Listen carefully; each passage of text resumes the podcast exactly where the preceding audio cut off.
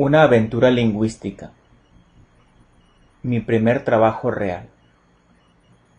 Una noche, de regreso en mi bicicleta después de una buena sopa de cebolla en Les Halles, el mercado central de la película Irma la Dulce, encontré una carta en mi buzón en la que me informaba que había sido aceptado por el Servicio de Comercio Exterior canadiense.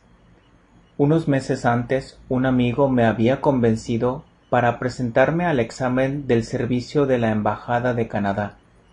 Finalmente había conseguido trabajo. Con ese mismo amigo habíamos estado planeando viajar alrededor del mundo en motocicleta Honda, si conseguíamos que Honda nos patrocinara. La oportunidad en el servicio exterior parecía más promisoria. A pesar de la maravillosa vida que llevaba en Francia, a veces extrañaba Canadá. Viajar al exterior me permitió entender y apreciar más mi propio hogar y cultura de origen.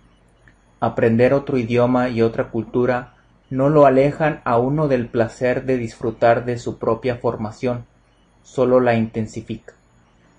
Aun así estaba destinado a vivir en Asia durante varios años antes de establecerme definitivamente en Vancouver.